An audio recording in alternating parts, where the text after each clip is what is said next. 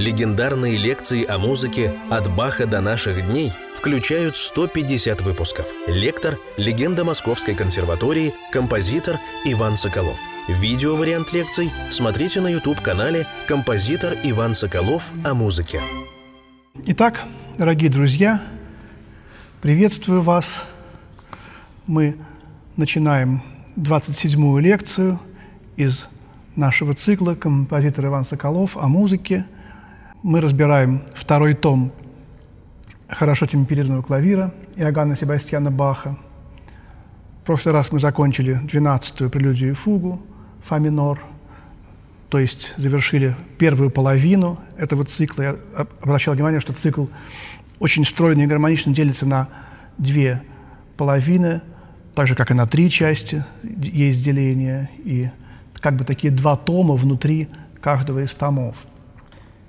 И вот фа диез мажор, э, диаметральная противоположность до мажору, тональность с большим количеством знаков, 6 диезов, 13 прелюдия и фуга. Мы всегда вспоминаем, что было в первом томе. В первом томе была фа диез мажорная прелюдия и фуга, светлая, радостная.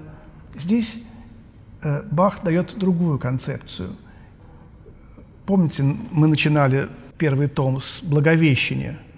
Благовещение, а доминорная прелюдия и фуга, по моей трактовке, это э, встреча Марии и Елизаветы и Магнификат.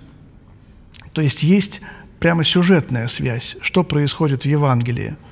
Там прямо происходит Благовещение, и Мария сразу идет к Елизавете. И вот здесь, если мы вспомним предыдущую, двенадцатую прелюдию и фугу, мы говорили о Марфе и Марии. Это трактовка Еворского.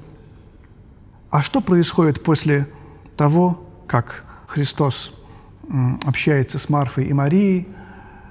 Может быть, это по времени не сразу после этого разговора, э, но главное, что у Марфы и у Марии был еще брат Лазарь, который умер. И четыре дня находился уже в гробе. Гроб – это не могила, не, не деревянный гроб, а, так сказать, э, пещера какая-то, которых было много в то время, поэтому предпочитали хоронить именно в этих пещерах. Деревьев мало в той местности. И вот Лазарь был в гробе, очень все горевали, Лазарь был друг Иисуса Христа, и Христос воскрешает Лазаря. Вот этот сюжет воскрешения Лазаря, сюжет, который был перед входом Господним в Иерусалим, то невероятное событие, когда человек, который уже четыре дня э, был, так сказать, в ином мире, вдруг выходит из гроба живой, сбрасывает э, погребальные одежды – и начинает новую жизнь. Лазарь потом стал епископом, он умер, и даже его мощи есть в Москве, в Зачатевском монастыре.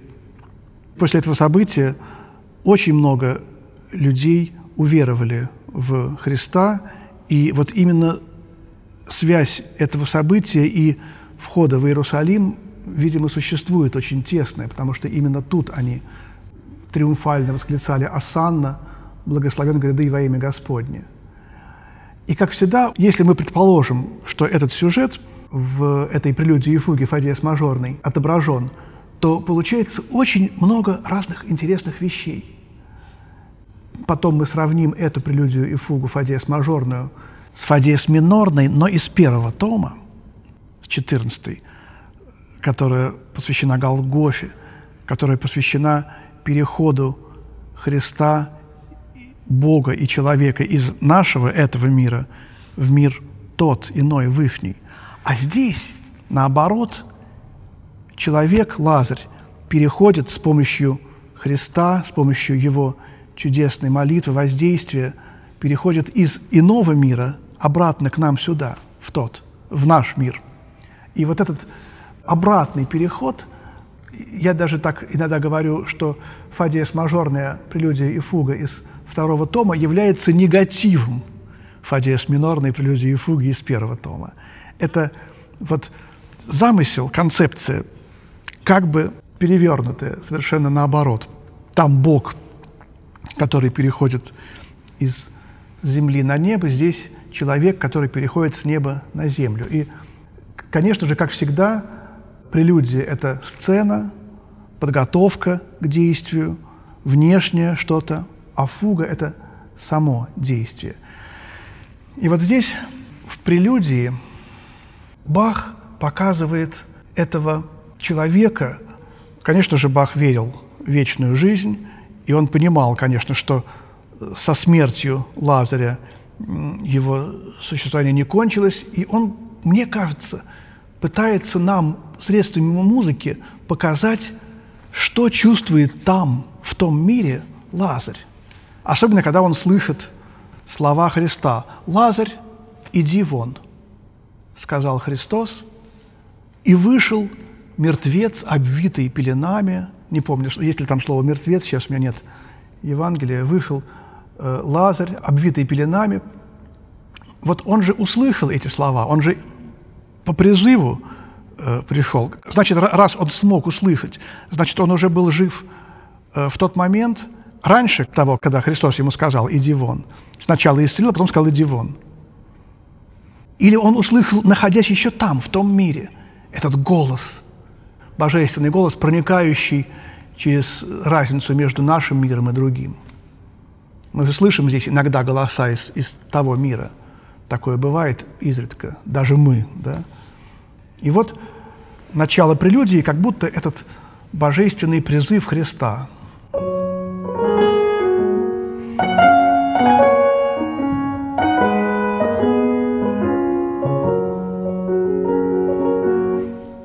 Вот эти три фразы, экскламацию, восклицание, такой э, декламационный какой-то возглас, три возгласа.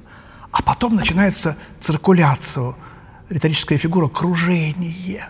Вот это вот какие-то силы, какие-то ангельские силы. Тот мир не оставляет Лазаря. Все говорят, кто там был, что в том мире гораздо лучше.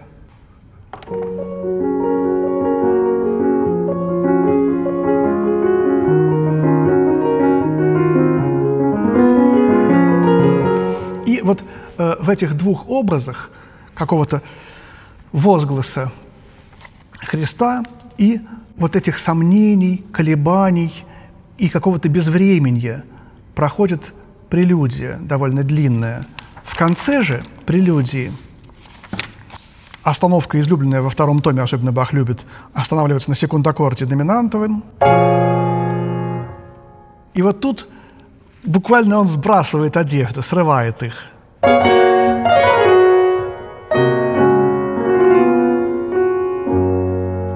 Это гамма, этот пассаж, которого не было подобного во, всей пьесе, заканчивается на вот таких звуках ми, диез, фа, диез, седьмая первая ступень. Мардент на ми диезе. И он как бы уже приготовился к фуге. А в фуге веселый Лазарь, вот тут Бах немножко позволяет себе даже какую-то шутку.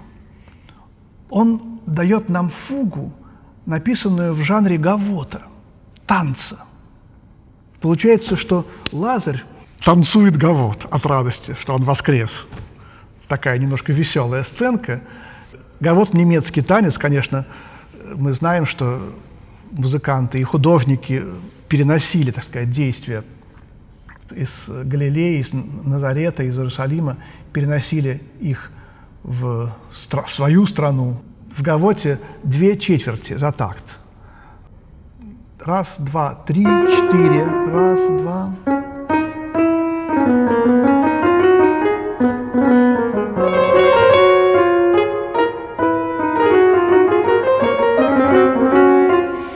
Начинается фуга. И фуга – это уникально в нескольких аспектах. Ну, во-первых, не всегда танец – но главное, что она начинается с седьмого вводного тона, седьмой ступени. Таких фук у Баха нет больше ни одной. Исключительность этой темы. Еще будет одна фуга, которая начинается со второй ступени, си бемоль мажорная. Да. Таких фуг, которые начинаются не с первой и не с пятой ступени, у Баха нет. Все фуги начинаются либо с первой, процентов 60, может быть, 70, либо с пятой, процентов оставшейся. И вот только такие вот две уникальные фуги. Почему? Потому что вот как раз это некий промир. Это седьмая ступень. Первая ступень – это основа. Вот тоника, земля. Тоника – это земное притяжение, тяготение к тонике. А ми диез, нижняя вспомогательная, нижний вводный тон – это именно подземный мир. Это именно тот мир, в котором находился Лазарь. И второе – мордент –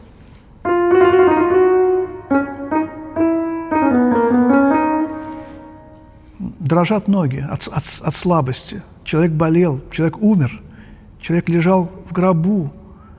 Настолько у него духовная радость, что он, даже несмотря на физическую слабость, уже, так сказать, танец только что воскресшего слабого человека, еще не совсем выздоровевшего.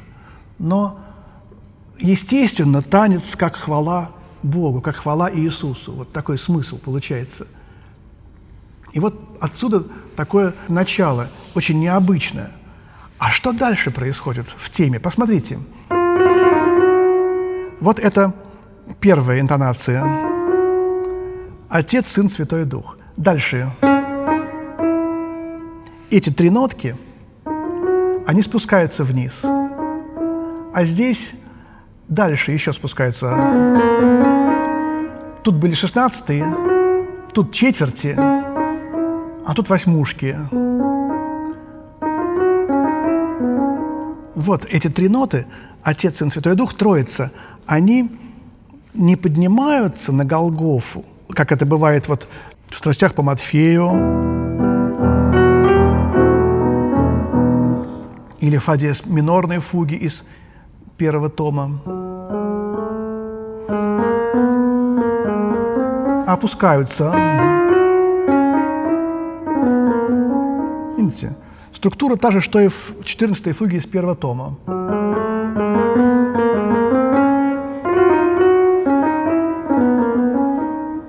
И тоже третий раз немножко с таким заездом получается.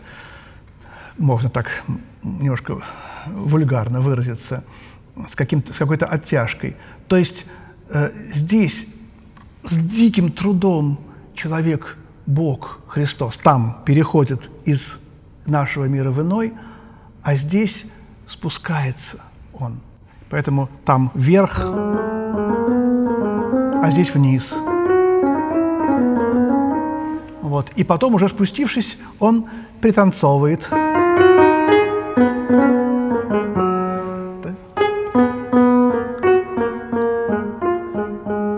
Где-то это мы недавно слышали. Так вот, пожалуйста, фа минорный. Пожалуйста. Только что, только что в предыдущей.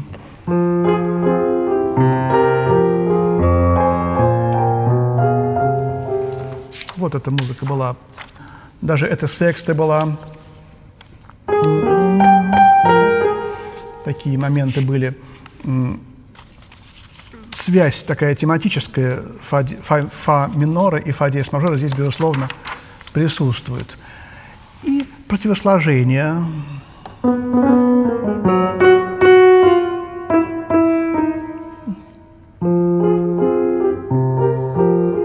Оно. Может быть, это Марфа и Мария, может быть, это его сожаление о том, как было там хорошо, вот он опять должен здесь, в этом мире, жить.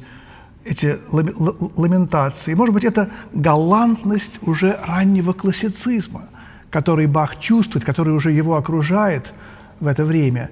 И такая немножечко уже стилизованная трактовка образа Лазаря. А интермедии, они наполнены мистикой.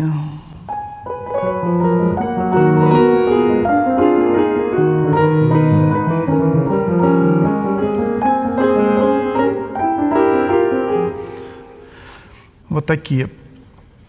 И музыка веселая, светлая этой фуги, очень стройная форма. Что здесь еще очень необычно? Мы вспоминаем гавоты. Характерная черта гавоты – это за такт две четверти. Вспоминаются гавоты Прокофьева. Вот это вот знаменитый фа диез минорный, кстати, тональность тоже фа диез. И, конечно, гавот ре мажорный из классической симфонии.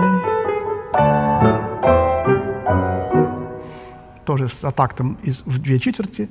И вот здесь гармонии. Смотрите, ре мажор, до мажор и фа диез мажор. Вот эти вот как раз три устоя. Ре, до и си. А здесь, в этой фуге, устои фа диез, ми и ре диез.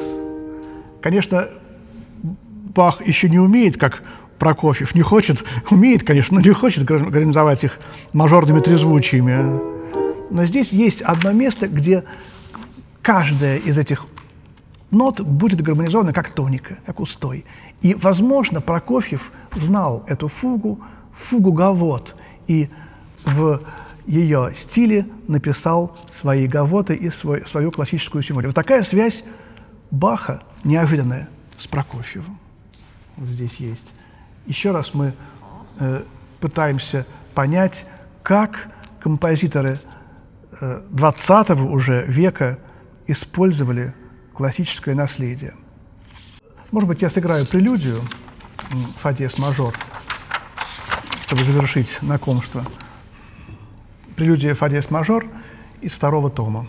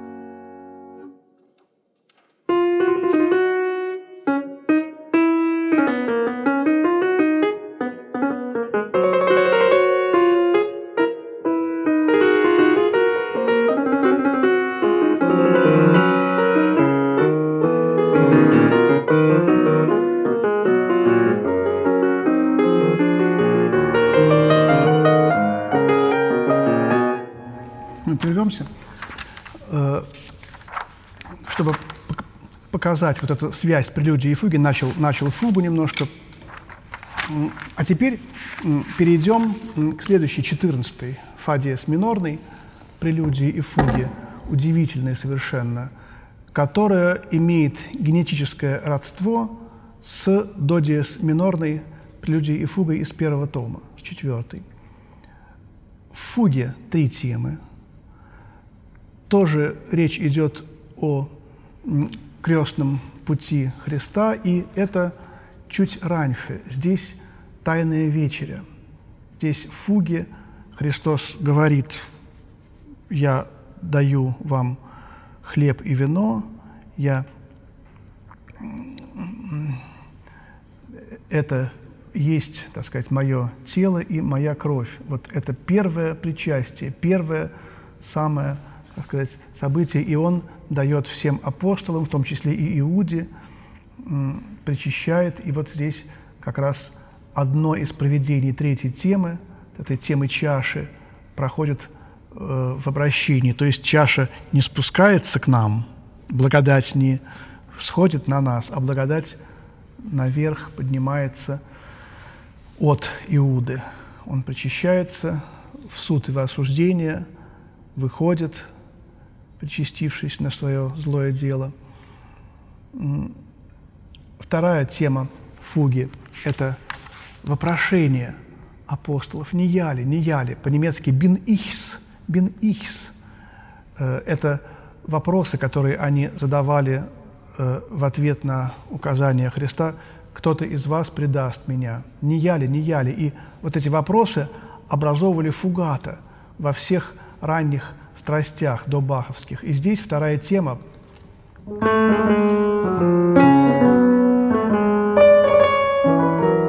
Вот такое же так, имитационное построение. Ну, ну, а первая тема, понятно, это слова Христа, центр всего этого сочинения двухчастного прелюдии и фуга. И тема простая, начинается она как семинорная фуга из первого тома. Помните ее? Вот она, фа диез минорная.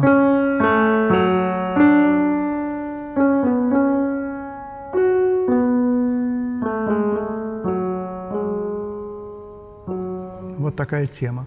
И эти вопросы начинаются уже в противосложении.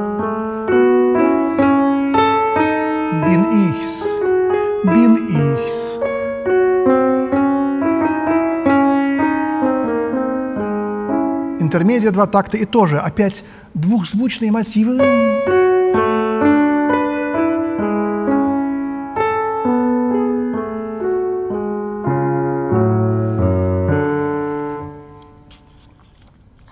Вот такая структура сложная этой фуги, длинная, очень необычная, как бы двухчастного такого строения. Когда вступает третья тема, кажется, что фуга начинается заново это плетение, плетение. Помни, напомним, что тема чаши в до диез минорной фуге из первого тома, она вторая по счету.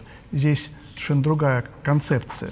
Ну, а прелюдия, фа минорная, это такая, знаете, ария из страстей. Светлое, грустное, лирическое излияние чувств, излияние чувства любви – страдающему Христу. Может, можно так трактовать. Я вот сейчас подумал, а ведь если мы любим и благодарим Христа за то, что Он преподал нам вот это причастие, преподал нам самого себя, несмотря на страшные страдания, которые через несколько часов буквально на него обрушились ну и всю свою жизнь он страдал земную, то ведь это одна только сторона этой любви, а другая сторона гораздо важнее. Насколько больше любит Христос нас, чем мы Его. И даже больше Он любит нас, чем мы самих себя. И вот эта вот любовь Его к нам, Бахом, наверное, и выражена здесь.